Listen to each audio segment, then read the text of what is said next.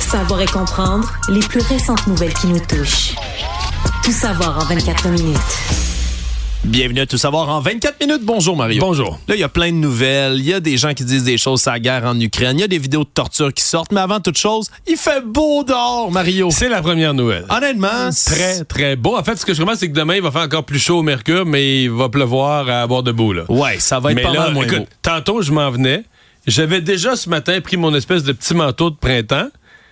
Puis je me suis dit que je le, je le entre, entre TVA et ici, je me suis dit, ah, je, le- je le porte pour rien. là. J'ai été tout à fait correct en chemise. Il doit faire quoi, 15, 16? Je sais pas? Ouais, il faisait tout à l'heure là, un 16 degrés. J'étais allé courir en t-shirt. Soleil, euh, pas trop de vent, c'est magnifique. Euh, une journée de novembre, si on ignore le fait que c'est potentiellement à cause que la planète brûle, que le climat se réchauffe et que nous sommes au bord de la catastrophe climatique, tout va bien. hein, on va s'en réjouir pour l'instant. Mais il restera plus, moi, ce qui me frappe, c'est que pour le Grand Montréal, il restera vraiment plus beaucoup de neige demain soir. Et c'est ce qui a été... S'il euh, pleut, s'il pleut, averse toute la journée demain avec un autre 15-16 degrés.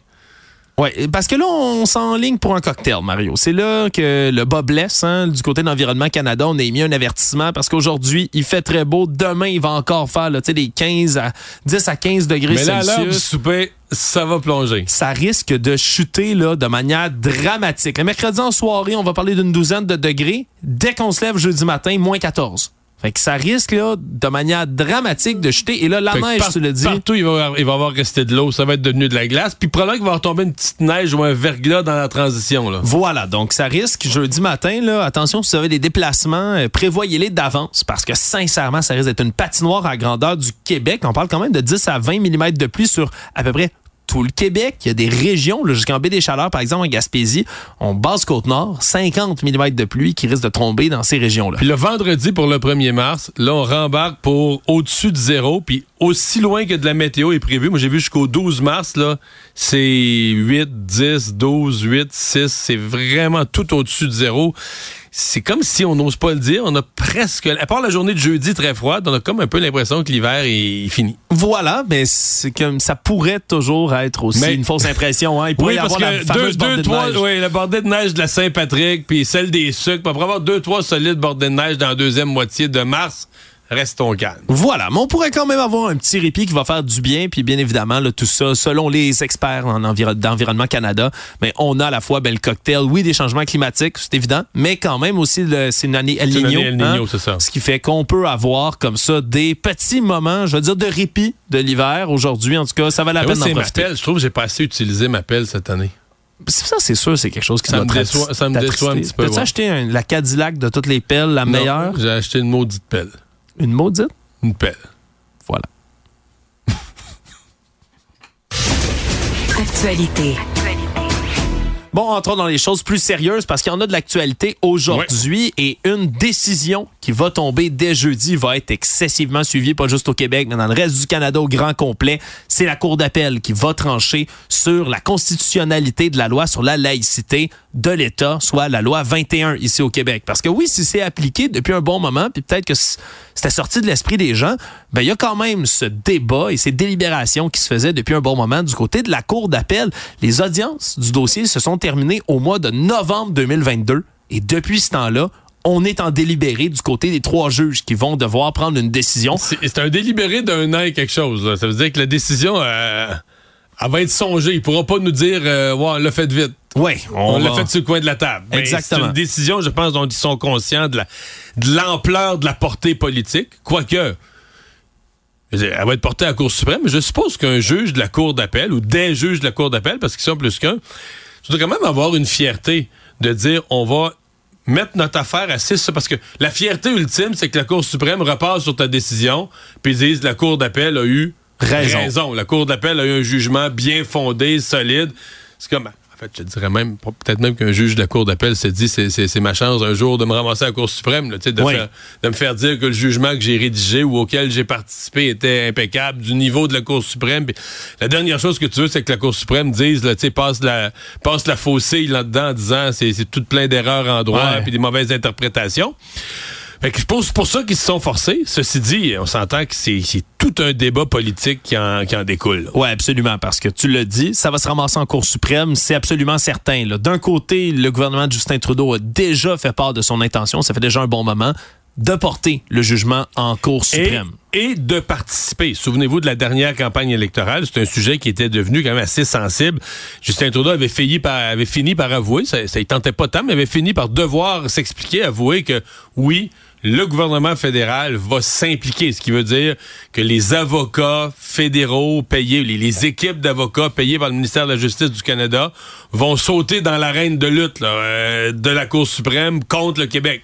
C'est ça que ça, ça veut dire pour essayer de faire invalider la loi 21 sur la laïcité. Et on peut parier que si le Québec même perd, je vais le mettre en gros guillemets, si la loi 21 est invalidée en partie ou en totalité, mais que le gouvernement du Québec va porter la cause en Cour suprême aussi. Aussi, ça c'est sûr. Par contre, ce qu'il faut toujours penser, c'est que le gouvernement du Québec a appliqué la clause dérogatoire, la clause non abstance, ce qui veut dire qu'on est prêt à déroger. Donc, même si la Cour dit votre loi, elle est, une elle est en dérogation de la Charte des droits et libertés, elle ne serait pas permise par la, la Charte des droits et libertés le Québec, le Parlement du Québec a déjà voté de façon préventive la clause dérogatoire. Donc, la loi pourrait continuer de s'appliquer. Mais par contre, il y a certaines dispositions, c'est carrément contraire à la Constitution canadienne. Là, ça, ça dépasse la, la Charte des droits et libertés. Donc, c'est pour ça que c'est super sensible. Euh, rappel des faits pour les gens moins familiers, parce que là, c'est la Cour d'appel. Il y a déjà un jugement qui est sorti. Oui. Et dans le jugement, la loi avait été maintenue. Donc, on disait le Québec est dans son droit, euh, avec la clause d'un obstant. La, loi avait été maintenue, sauf pour les commissions scolaires anglophones. Oui, et l'Assemblée nationale. Et l'Assemblée nationale. L'Assemblée nationale, en vertu, je pense, c'est l'article 3 de la Charte des droits et libertés sur les droits politiques. Le, droit de se présenter aux élections, qui est un droit absolu. On avait dit, tu peux pas restreindre le, port d'un signe religieux par un député. S'il a le droit de se présenter, puis s'il est élu avec son signe religieux, vous allez devoir vivre avec. Donc ça, c'était la les, restrictions. Donc, en gros, ce qui est arrivé, c'est que les gens qui veulent faire abolir la loi sont allés en appel parce qu'ils ont perdu. Mais le gouvernement du Québec est aussi allé en appel pour les deux petits volets où il a perdu. Entre autres, je pense surtout les commissions scolaires anglophones. Donc, tout le monde est allé en appel sur les volets où il n'a pas gagné. Oui, puis ça risque, mais évidemment, de relancer toutes sortes de débats constitutionnels, Mario, après ça, autour de cette histoire-là. Euh, mm. Non, ça va faire beaucoup de vagues jeudi. Jugement qui est très attendu. On dit que c'est 14h15 jeudi que ça va, ça va tomber. T'as parlé de... Ça va faire du remous au Québec et au Canada anglais, ce qui est vrai. Mais je me suis toujours quand même demandé, dans le reste du Canada, là, c'est sûr qu'ils s'appellent ça la loi 21 sur la laïcité du Québec. Les gens, avant même de savoir ce qu'il y a dedans, ils disent « T'es à le Québec, pas de bon sens. Voilà. Mais, mettons que tu, pouvais asseoir devant leur écran d'ordi, dans un sondage en ligne, des gens de tout le Canada, mais oubliez ça, le Québec. Oubliez qu'il y en a eu une au Québec, oubliez que ça s'appelait loi 21. Juste le contenu c'est-à-dire la laïcité, pas de signe religieux pour les enseignants. Juste le contenu, sans parler d'où ça vient. Moi, je pense qu'on serait surpris qu'il y aurait un appui aussi fort qu'au Québec. Peut-être pas, mais peut-être pas loin. Je pense qu'on serait surpris qu'il y aurait ailleurs dans le Canada aussi beaucoup de gens qui diraient, ben, ça fait du bon sens, ça. Ben ça a du bon sens si c'est pas des racistes de Québécois, Mario. C'est ça, mais là, une fois que tu le lances comme ça, la loi 21 de Legault et du Québec, il n'y a plus de débat. Ils savent, savent même pas ce qu'il y a dedans et son compte. Là. Tout savoir en 24 minutes. On a eu droit, même si les frappes policières ont été euh, débalancées, déstabilisées, le gang de Pic Turmel, hein, cet homme qui terrorise la région de Québec et particulièrement les Hells Angels, ben, les actes de terreur qu'ils ont commis, là, on se souviendra des vidéos où on voit un homme se faire tabasser, par exemple, à la pointe d'une arme à feu. On a vu une vidéo où quelqu'un se fait même couper une oreille. On a vu un enlèvement suivi. on a vu pour, le commun des mortels, ils ont été caviardés. Là. On a certains de nos collègues journalistes qui ont vu les originaux. Oui. Mais moi, je les ai pas vus. Puis pour la plupart du public, si vous les avez vus en ligne, ils sont caviardés. Et, là, il y en a une autre. Il y en a une autre offre, là. Oui, une autre offre qui vient de sortir. On se comprend qui a été filmée il y a déjà là, quelques semaines de ça mais qui donne absolument froid dans le dos. Encore une fois, inspiré des cartels de la drogue mexicains, des actes de torture, d'intimidation, d'humiliation. Celui-là est particulièrement barbare. Et là, je vous avertis, les propos pourraient vous choquer. On parle de quelqu'un, un proche des Hells Angels, qui est assis, ligoté dans une chaise. On lui tient la cheville, il est nu-pied. Et là, on prend un chalumeau, puis on lui brûle la plante des pieds. Mario, je m'excuse d'avance, mais on va écouter, juste écouter ce que ça donne dans cette vidéo-là, ça donne une bonne idée.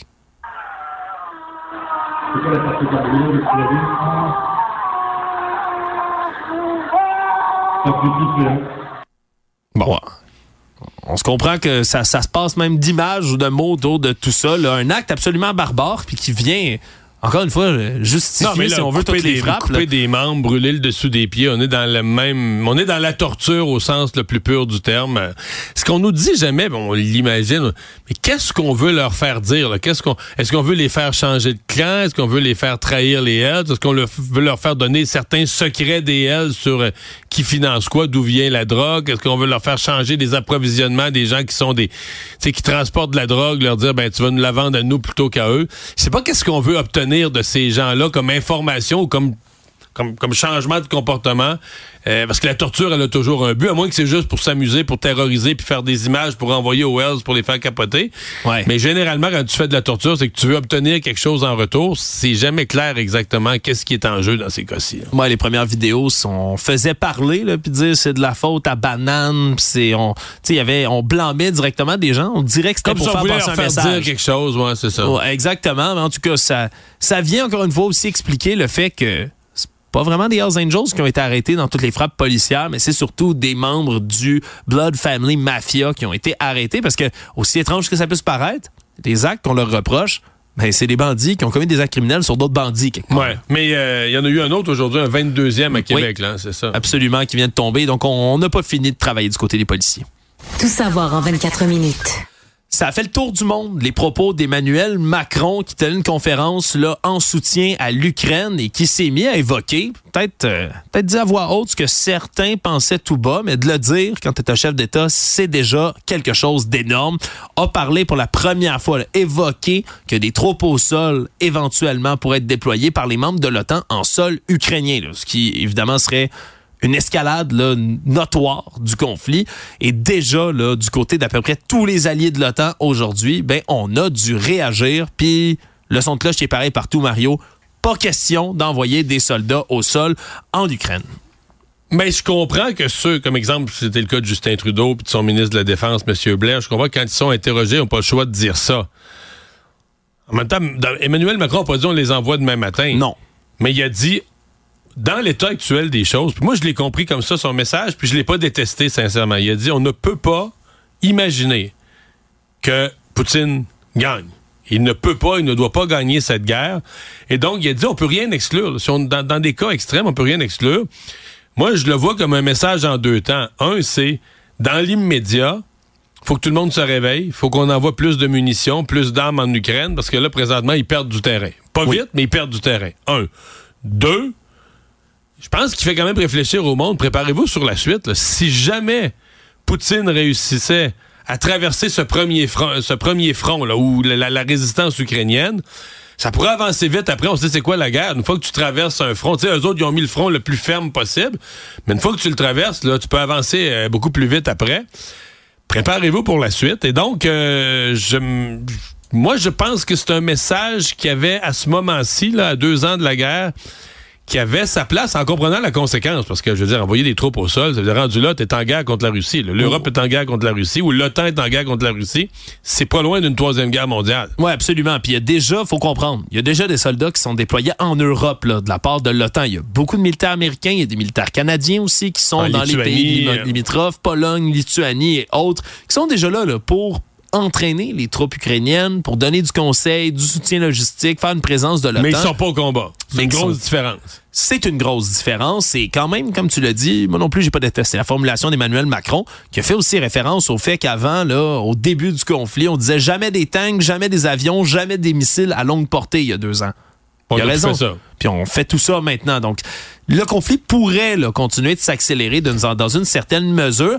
Et ça a fait réfléchir là, vraiment là, partout autour du globe du côté d'Emmanuel Macron.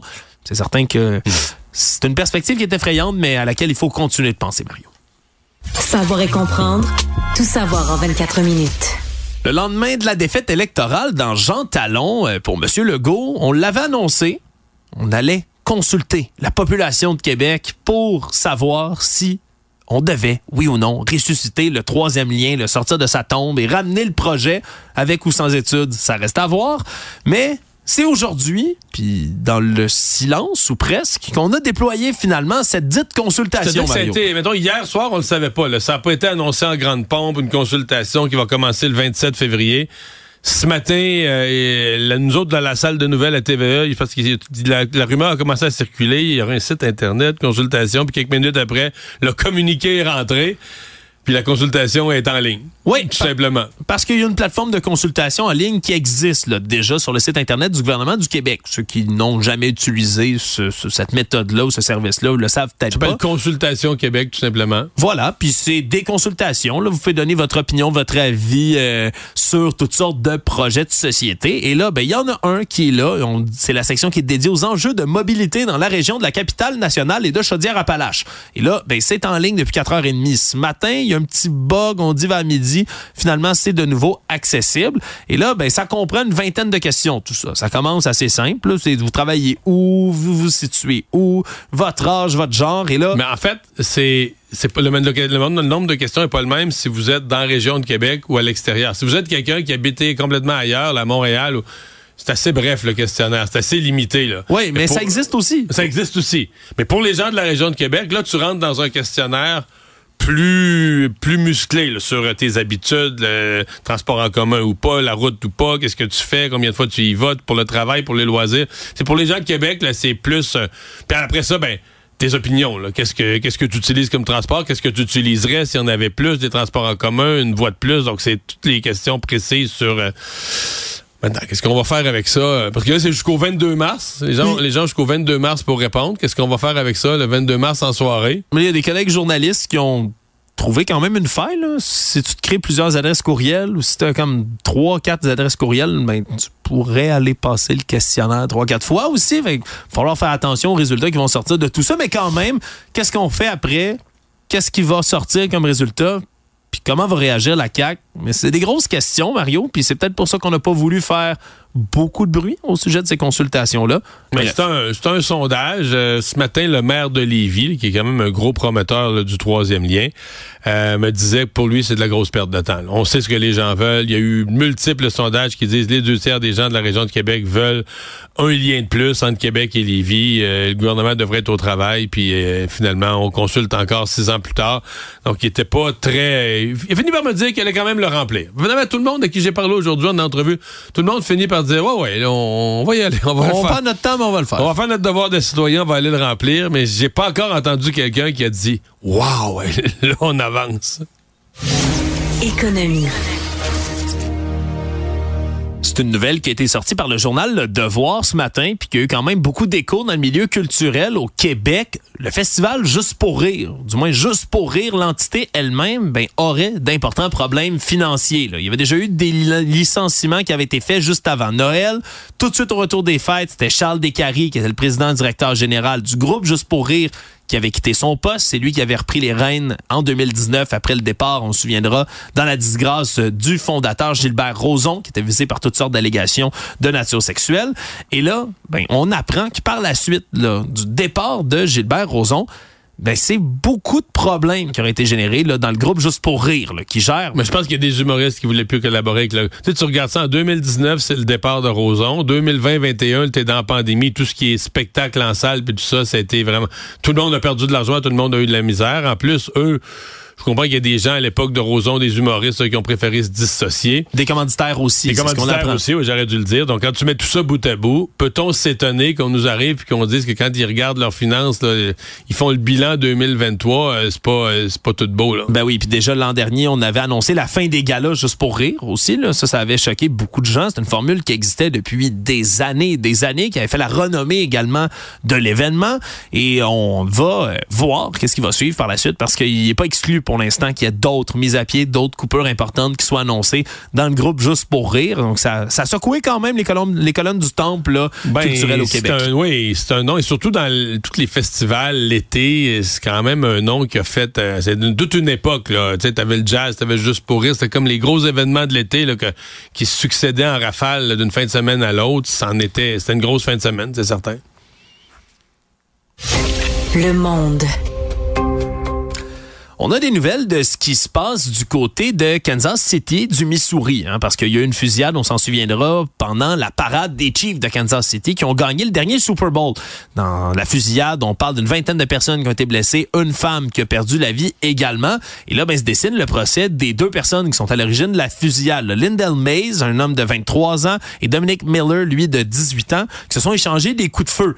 Et là, le problème, c'est que maintenant que les juristes se penchent là-dessus, puis que les avocats de la défense se saisissent du dossier, mais on comprend qu'il y a une loi aux États-Unis qui est en vigueur dans plusieurs États, dont le Missouri, qui pourrait venir exonérer les gens qui se sont tirés dessus, Mario.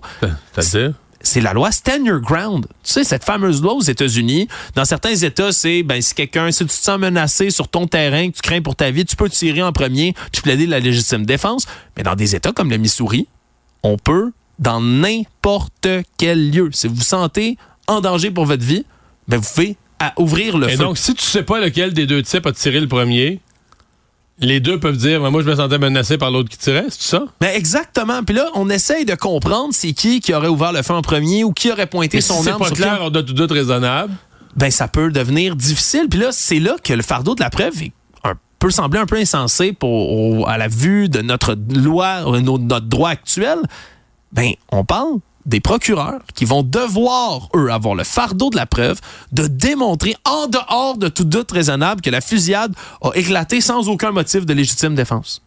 C'est pas à eux de prouver qu'il y avait légitime défense. C'est au procureur d'aller prouver qu'il n'y avait pas de légitime défense dans ce cas-ci. Mais il n'y a pas une notion de, je sais pas, mais quand tu tires du fusil dans une parade, là, il n'y a pas une notion de, de, de troubler l'ordre public, de mettre en danger la. Parce que je veux dire, là, tu tires, tu tires sur quelqu'un, mais c'est plein de monde autour, là, de mettre en danger la vie des autres, des enfants, non. Je vais te citer un avocat qui décrivait un peu cette loi-là aux États-Unis. Les dommages collatéraux en vertu de la loi du Missouri sont justifiables si vous étiez confronté à un cas de légitime défense et que d'autres personnes ont été Donc, blessées. si tu te sens menacé, quelqu'un te regarde de travers, tu Ou- peux. tu Ouvre peux- le feu avec une mitraillette dans la foule, il n'y a pas de problème. Hon- honnêtement, je ne sais pas quoi dire, Mario. J'ai hâte de voir qu'est-ce que ce procès-là va, va donner quoi, parce qu'il y a un autre cas en même temps à Kansas City qui est très médiatisé, où il y a un autre thème de légitime défense en milieu urbain avec une fusillade. C'est, c'est fou d'y penser, mais il y a des lois qui existent, qui sont en place aux États-Unis pour tout ça. Résumer l'actualité en 24 minutes, c'est mission accomplie.